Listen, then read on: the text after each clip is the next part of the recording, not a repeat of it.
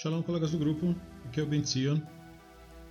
Essa, na verdade, é uma nova paginação do nosso podcast e eu queria falar a respeito de Gershon Scholem nessa oportunidade, para justamente aproveitar o fato de nós termos mencionado a oposição do Ramban ao misticismo. Então, me pareceu bem trazer à tona o trabalho, pensamento e um pouco da vida de Gershon Scholem, que foi o maior estudioso do misticismo do período moderno. Gershon Scholem viveu entre 1897 e 1982. Foi o maior pesquisador que se tem notícia da Kabbalah e do misticismo, produzindo o que Martin Buber chama, inclusive, de uma disciplina acadêmica que antes não havia. O Martin Buber fala sobre ele todos nós temos estudantes, escolas, mas apenas Gershon Scholem criou toda uma disciplina acadêmica. Ele está falando de cinco áreas distintas nas quais o Gershon contribuiu. Primeira, na análise e pesquisa da literatura cabalística desde a antiguidade tardia até o século XX. Afinal, estudar Kabbalah não significa estudar nada relacionado ao Israel antigo, ou nada nem próximo do começo da era comum. E ele também contribuiu no estudo da fenomenologia da religião mística, da historiografia judaica, do sionismo e da, do seu uso com aspirações espirituais e da política do judaísmo contemporâneo. Segundo os pesquisadores, ele publicou mais de 700 artigos, 40 volumes, quase todos que foram listados na Bibliografia Scholem, publicada em 1977. Scholem fazia parte de um grupo seleto de intelectuais judeus do período Weimar que rejeitaram a vida liberal assimilacionista, como era assim chamada, e que, por exemplo, era o modo de vida dos próprios pais dele, e eles rejeitaram isso em favor do sionismo. Ele migra para o mandado britânico na Palestina, como era chamado, em 1923, e se torna rapidamente uma figura central entre os imigrantes judeus alemães que acabaria dominando o cenário intelectual do Estado, tal como era na década de 1920 até a Segunda Guerra Mundial. Gershon Scholem nasce em Berlim. A família dele viveu em Berlim durante muito tempo, pelo que se sabe desde o século XIX. O pai de Gershon chamava Arthur, era um judeu completamente secular, também rotulado de assimilado, né? e era sobretudo um nacionalista alemão algo que era bastante comum nos judeus que viviam em Berlim, que eram de classe média no período. O pai dele tinha um negócio de sucesso como impressor, e por esse tipo de trabalho da parte do pai, o Schollen teve acesso a muitos livros desde jovem, e isso desenvolve o intelecto. Né? Há um relato de que em 1911 quando o Scholem já tinha rejeitado e manifesto que havia rejeitado a política do pai, adotando abertamente o sionismo, que a sua mãe comprou para ele um retrato do Theodor Herz, supostamente como presente de Natal. Ou isso ocorreu, ou diz que ela simplesmente pendurou o retrato do Herz na árvore de Natal que eles tinham. Ou seja, ele tinha rejeição do pai, mas aparentemente não da mãe. A família dele era uma família de quatro meninos. Três dos filhos tinham visões políticas completamente distintas da do pai e apenas um seguiu na mesma vibe. O filho mais velho dele, Reinhold, foi o que seguiu o nacionalismo alemão, inclusive fazendo parte de um movimento que era chamado de Deutsche Volkspartei. O terceiro filho, Werner, tornou-se comunista e o Gershon sionista. Pelo que se sabe, ele não teve educação judaica antes da adesão dele ao sionismo em 1911. mas ele teve acesso ao estudo do hebraico, por exemplo, e também chegou, pelo que se diz, estudar até um pouco de Talmud numas escolas comunitárias que havia em Berlim. Mas já em 1915, ele estava totalmente mergulhado é, no estudo de obras cabalísticas, interessadíssimo em descobrir mais sobre isso. E, portanto, embora o sionismo dele tenha trazido esses outros elementos, o fato de estudar hebraico, estudar as obras cabalísticas, ele nunca foi uma pessoa religiosa, ele era como o pai dele, absolutamente secular. Numa biografia tardia a respeito dele, intitulada From Berlin to Jerusalem, ele teria experimentado alguma forma de observância ritual quando ele era adolescente na Alemanha. Possivelmente participando de algumas das festas religiosas, quer dizer, nesse sentido é muito fácil realmente se você estiver próximo a uma comunidade que pratica os rituais, praticar os rituais junto, que seja. Mas é, se sabe que ele permaneceu secular a vida toda. E que essa visão moderna dele influenciou seus estudos sobre o misticismo. Então, a cisma, né, o conflito mesmo entre o Scholem e o pai, cresce quando o Gershon faz uma crítica aberta ao nacionalismo alemão dele e a todo o estilo de vida burguês que havia na Alemanha naquele período. E aí, devido a uma, um conflito que aparentemente foi sério, de briga mesmo, e também por causa de um evento que havia abalado a família, que o irmão Werner, que servia no exército alemão, havia sido acusado de traição. E possivelmente era só pelo fato de ser judeu e, é claro, a associação entre os judeus e o movimento comunista que tinha ali no período. E aí o pai aparentemente se descontrola com o Gershon na discussão, expulsando ele de casa. E isso fez com que o Gershon tivesse que ir viver em Berlim. E como ele já era familiarizado com outros sionistas, ele encontrou abrigo e conheceu alguém que na época era jovem, que é Zalman Rubashov, mais conhecido como Zalman Shazar, que foi o terceiro presidente de Israel. Disse a respeito dessa cena que o Rubashov, ouvindo da história dele, falou que ele teria sido o primeiro refugiado do sionismo. E ele acabou indo morar numa pensão em Berlim, que também já contava com outros imigrantes judeus da Europa Oriental, um dos quais o Shai Agnon. Shmuel Yosef Agnon 1887-1970, foi um dos escritores que recebeu o Prêmio Nobel e uma das figuras centrais da ficção hebraica moderna. Então, inspirado por esse sionismo radical, no sentido de no cerne, nas raízes da, do conceito e da ideologia, e também pelo seu desprezo absoluto pelo nacionalismo alemão, o Scholem fez oposição, portanto, é, a Grande Guerra, enfim, uma crença que ele manteve a vida toda é, coerente é, em relação a tudo isso. E ele não foi também capaz de evitar o alistamento do exército, acabou entrando para o exército alemão, e em apenas dois meses ele acabou dispensado, recebendo o rótulo, segundo se diz, de psicopata temporariamente impróprio para o serviço, segundo os alemães descreveram ele. Ou ele se comportou de uma maneira para ser expulso, ou simplesmente os alemães viram que ele era judeu e acabaram não aceitando ele no exército, por isso, como era muito comum. O Scholem foi para a Universidade de Berlim. Jovens naquela época, na verdade, tinham passagem por várias universidades. Se diz que no começo ele queria estudar matemática, mas acabou desistindo do curso. Nesse período, que seria 1917, é que veio a decisão do Scholem de imigrar para o mandato da Palestina. E aí, portanto, ele teria feito isso. Entre 1916 e 1917, ele também teria conhecido Martin Buber.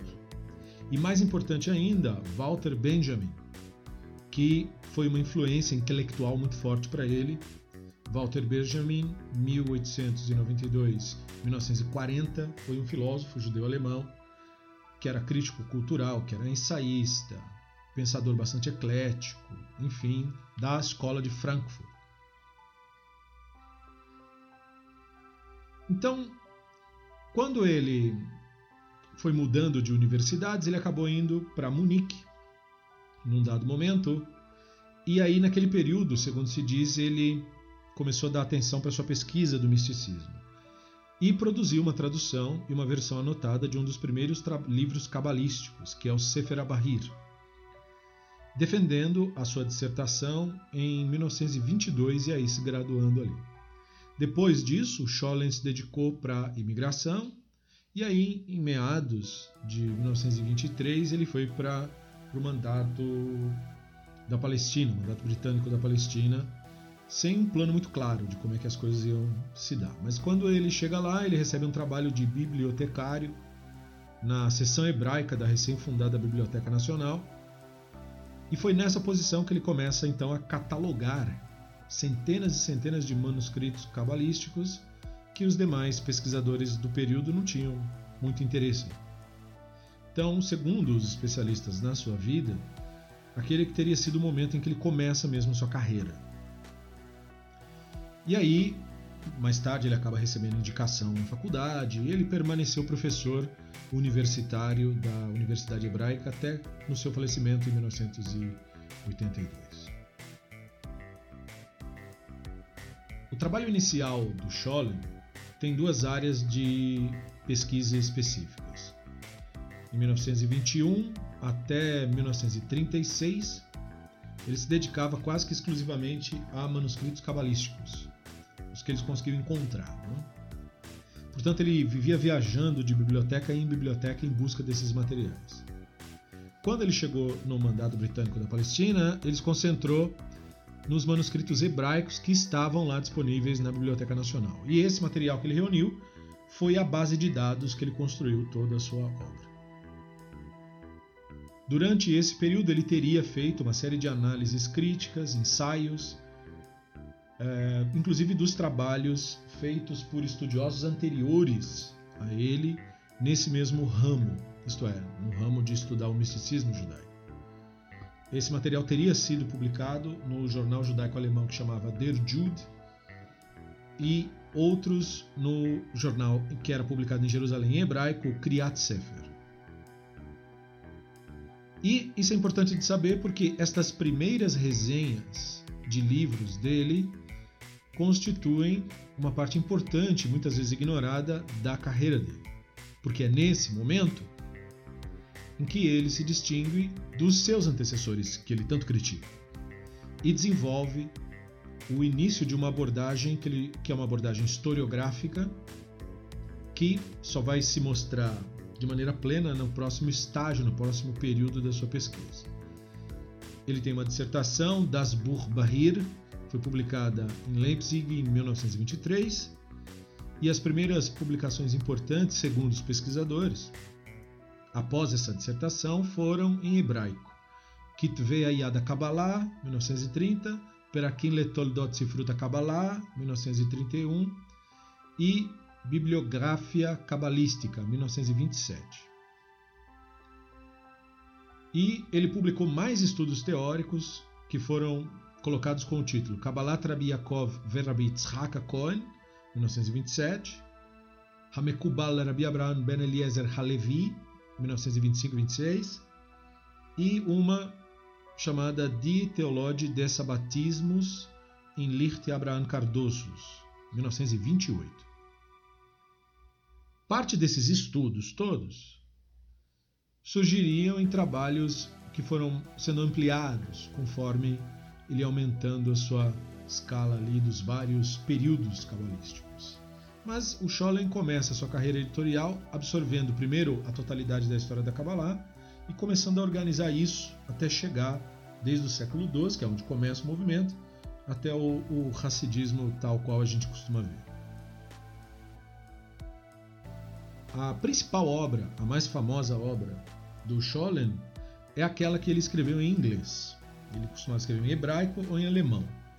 Mas ele escreve em inglês o Major Trends in Jewish Mysticism e o Origins of Kabbalah, principais tendências do misticismo e o Origens da Kabbalah.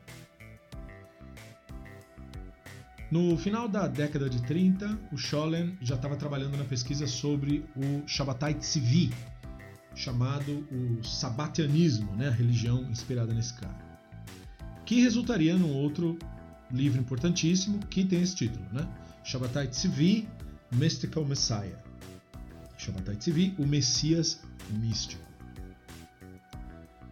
E, e até um pouco antes disso ele faz um estudo preliminar dos conceitos que na verdade estão relacionados ao Shabbatai Tzvi, sobre especificamente a postura antinomianista sabatiana, que é aquela postura anti-lei, anti-regra, anti-establishment, que teria sido publicado em 1936 e republicado em 70.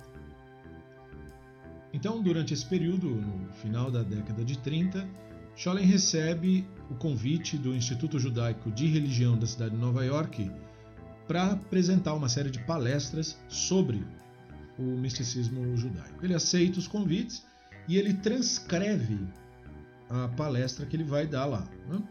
E estas transcrições deram origem a obras como Major Trends in Jewish Mysticism, principais tendências do misticismo judaico de 1941. E esse teria sido o trabalho, segundo os pesquisadores, que foi o divisor de água dos campos de estudo da Kabbalah e do judaísmo em geral.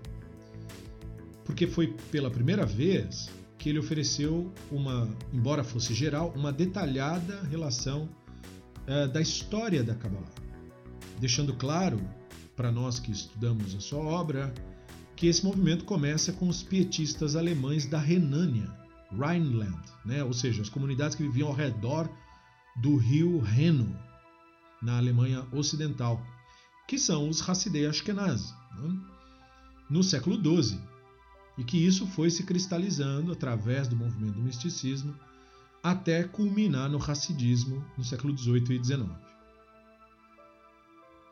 Então, nesse trabalho, Scholem apresenta essa visão da autoria e construção do Zohar do século XII, portanto, e não da antiguidade, como alegado religiosamente, além de apresentar estudos do, de uma figura enigmática, que é o Abraham Abulafia, é, portanto, nos dando vislumbres da historiografia que está por trás de tudo isso. E na última página do Major Trends, ele apresenta algumas observações sobre possibilidades dentro do misticismo judaico de sua época. Então ele fala hoje, né, de sua época. E estas reflexões historiográficas do, do Major Trends são de importância maior, porque é nela que o leitor é apresentado a dialética do Scholem né, em relação à história, à afirmação do movimento e a chamada Kabbalah luriânica, com um intenso foco que ela tem na, na ideia de criação como uma ruptura, uma catástrofe e, portanto, uma resposta histórica à expulsão judaica da Espanha em 1492. Então, isso sugere que os círculos cabalísticos iniciais usavam o misticismo para reificar a realidade histórica, para reinterpretar, reescrever o que estava acontecendo. E isso levou Scholem a cunhar o termo historiosofia, que é o que descreveria a sua compreensão da história e da mística em relação entre uma coisa e outra. E ele também ofereceu um vislumbre de entendimento no trabalho dele sobre o Shabbatai Tzvi, que o Scholem deixa claro que, embora fosse um desvio interpretativo, usando o linguajar católico herege, fosse um desvio do judaísmo tradicional, o movimento do Shabbatai Tzvi não necessariamente é um desvio do misticismo judaico, muito pelo contrário até. O Shabbatai Tzvi é, sobretudo, um místico por excelência.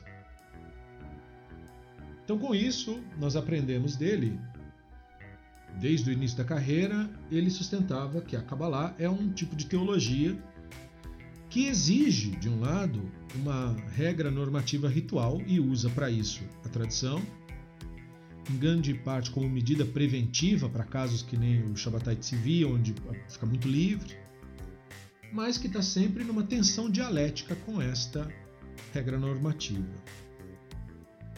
E é por causa do fato, para Scholem, de que o misticismo gera antinomianismo, ou seja, uma postura de rejeição a normas, a, a establishment.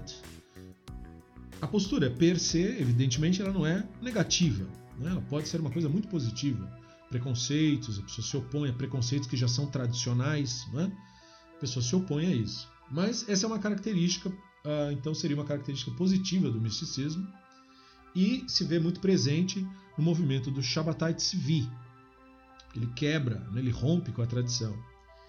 E ele faz isso, e ele especifica, por meio da combinação que ele fez de misticismo e messianismo. Algo que não deve ser visto, o Scholem esclarece, como se fosse uma aberração, uma coisa é, inusitada. Na verdade, não. É, na visão dele, uma inevitabilidade trágica. É característico de movimentos místicos isso acontecer. Então essa aspas heresia dos seguidores do Shabbatai Tzvi, ela acaba não terminando, Scholem esclarece, com o fim do próprio movimento do Shabbatai Tzvi. Por quê? Porque o movimento místico, na verdade, influenciou tanto o judaísmo que moldou, inclusive, a modernidade judaica. E é isso que o, o, o Scholem via na sua época. Ele via que o seu judaísmo era um judaísmo místico. Né? A maioria das pessoas que tinham o mínimo de ideia da religião tratavam isso com concepções mistificadas. E é claro que ele, além de fazer essas relações do movimento do Shabbatai Tzvi com o misticismo em geral e a Kabbalah em particular, o Scholem também associou, e aí ele foi criticado por isso, o movimento do Shabbatai Tzvi com a origem da reforma, por causa do, do, do conceito do antinomianismo.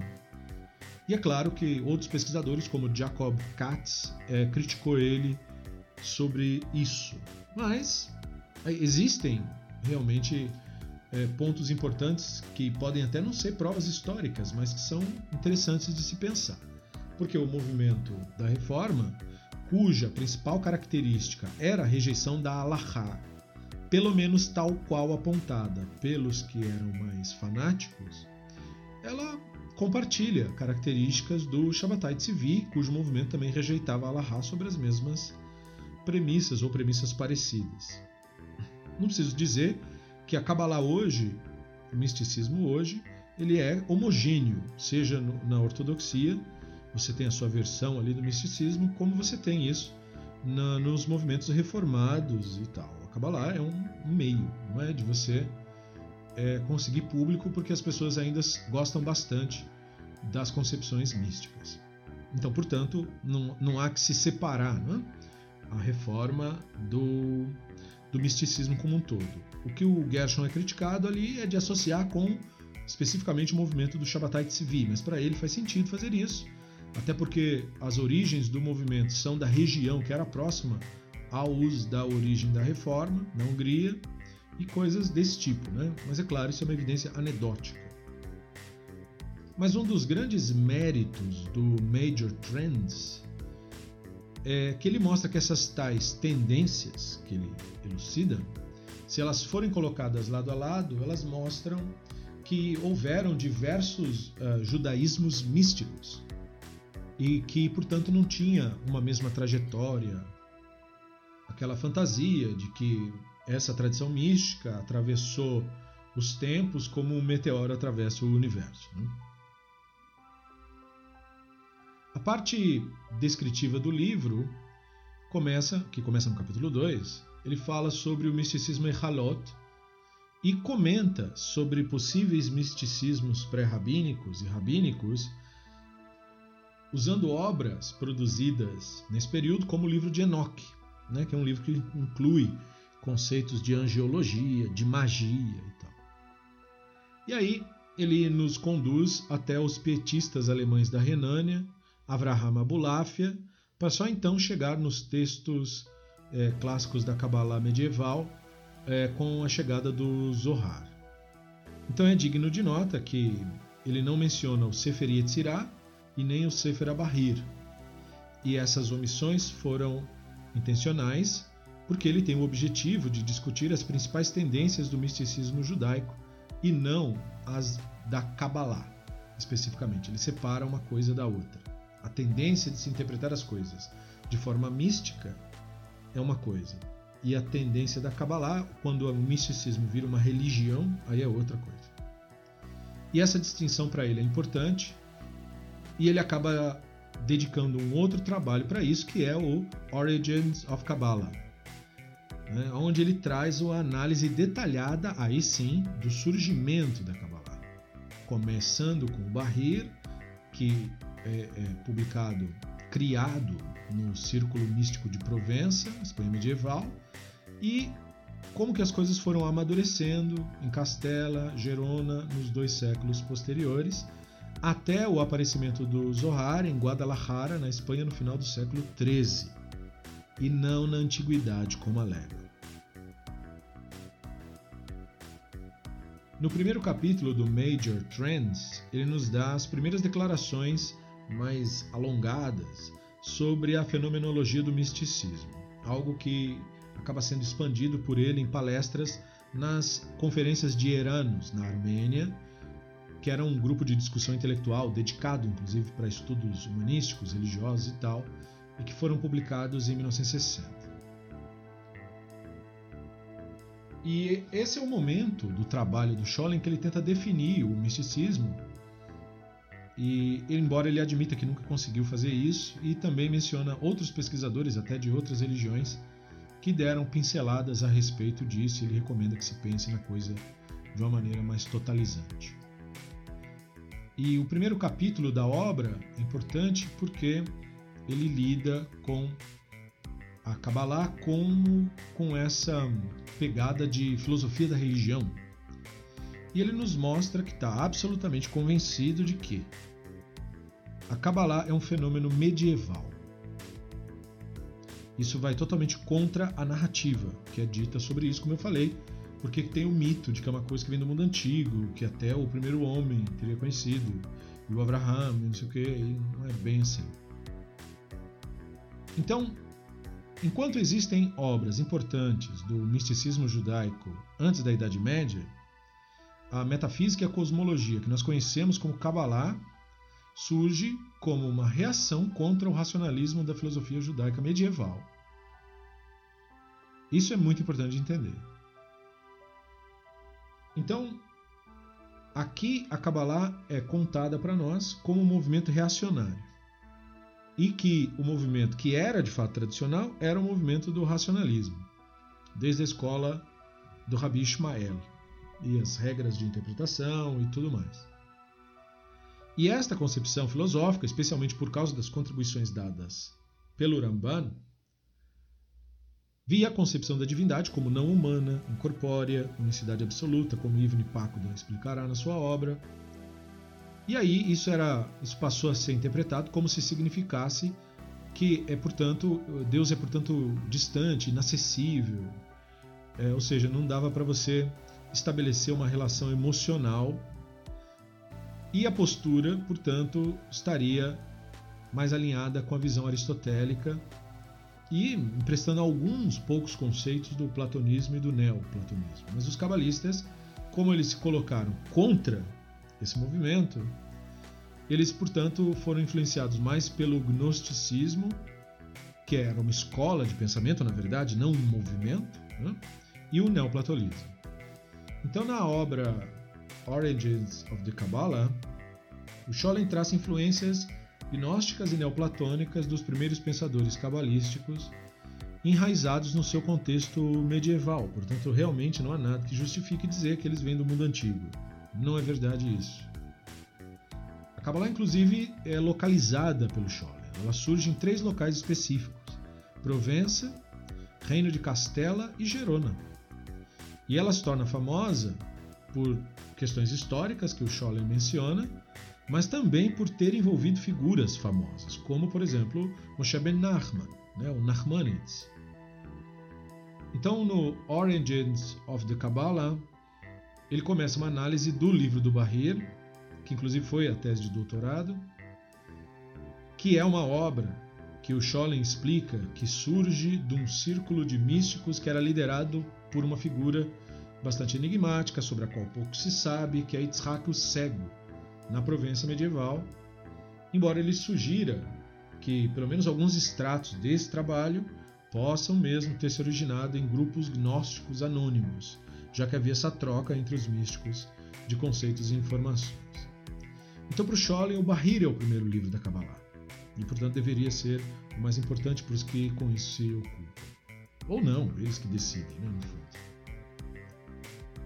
Mas quando nós acompanhamos então o trabalho dele, nós vemos que foi isso que aconteceu. É, esses movimentos do Reino de Castela, Gerona, ah, procuraram apresentar uma teologia alternativa à filosofia racionalista. E o Schollen é, procura mostrar que a escola de Gerona em específico ela não era uma entidade independente, era só uma extensão do grupo provençal que produzira inclusive o Barreiro.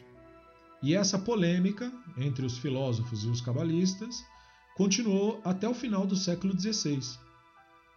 E ali no século XVI, a Kabbalah finalmente conquista a maioria dos judeus e percebe esse fenômeno. E é neste mesmo período que há a expulsão espanhola dos judeus, 1492.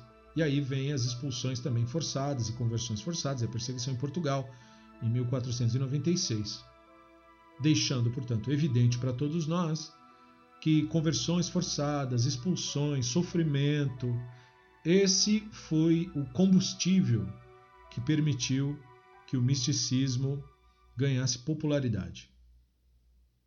Né, então, o primeiro fator é que a filosofia era criticada porque, pelo fato da pessoa que estudava filosofia se tornava muito mais intelectualizado, muito menos propenso a atos fanáticos, quando uh, países como Portugal e a Espanha faziam essas ameaças de matar todo mundo se não se converte, é, a pessoa se sentia tentada, a, pelo menos fingir, para não cair nas garras dos psicopatas que estavam querendo matar todo mundo.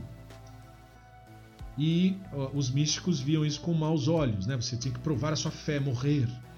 E uma pessoa muito filosófica ia falar: não, isso não precisa acontecer. Né? Nós podemos criar uma forma de sobreviver.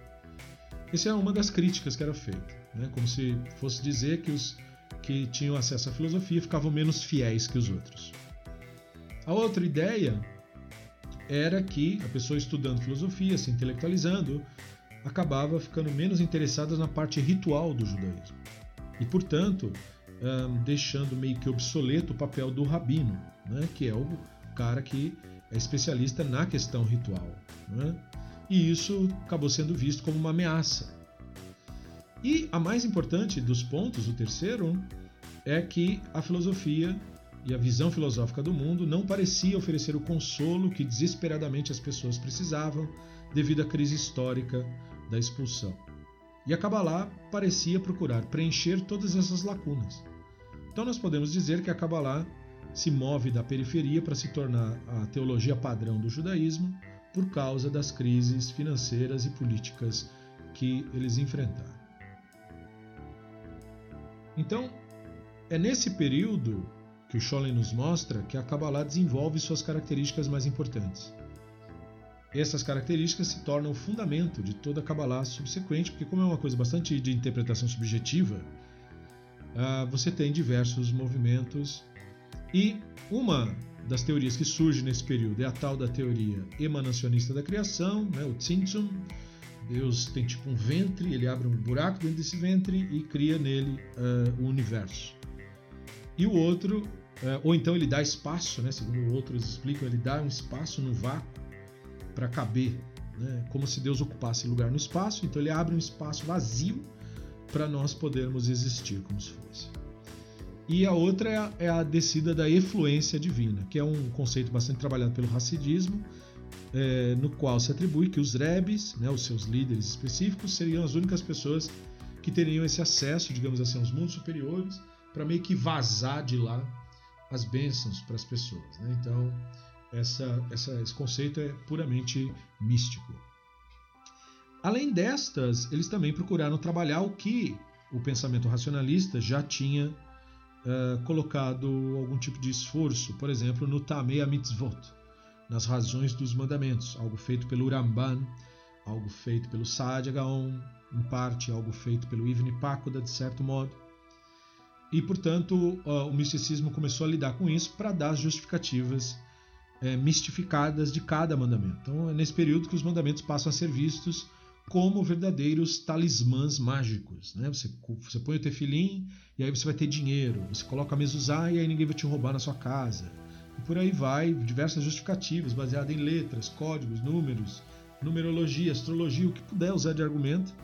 Era usado ou criado novos argumentos para mostrar esse tipo de ideologia, né? de que os mandamentos, portanto, têm razões místicas. E aí, portanto, motivar as pessoas a fazer esses rituais. Né? Uma pessoa acredita em mágica, diz para ela: oh, você está precisando de dinheiro, é, faz a reza, faz, fala tais palavras e aí você vai ter sorte. A pessoa já está lascada mesmo, ele vai lá e faz. Né? Então, esse foi um ponto que distingue o movimento cabalista per se dos movimentos místicos anteriores, a sua direta associação com os rituais judaicos. E este é o motivo de o movimento ter tido aprovação quase que massiva, quase que, porque houveram vários racionalistas que não, mas quase que massiva das autoridades é, rabínicas e mais tarde a ortodoxia e o racidismo. Porque como ele promove essa mistificação dos mandamentos, as pessoas têm uma forte aderência ao misticismo, então isso gera mais observância. Né? Então, de uma hora para outra, as sinagogas agora estão lotadas de gente buscando os poderes mágicos ali, e isso, do ponto de vista do líder religioso, é maravilhoso, né? é uma coisa muito boa. Então, ela começou a ser muito bem vista. E o exemplo clássico desse tipo de iniciativa o Scholem cita, é Ezra de Gerona, que escreveu o Tamei Mitzvot, que chegou até a ser erroneamente atribuído ao Narmanides, talvez porque ele não fosse tão importante quanto o Narmanides, e esse negócio do misticismo funciona muito na carteirada. Né? Boa parte dos argumentos para defender essa ideia é que o grande fulano de tal gostava disso. Não é um argumento que valida a ideia em si, mas é, você teria que aceitar a ideia porque o grande fulano de tal é, falou que era bacana.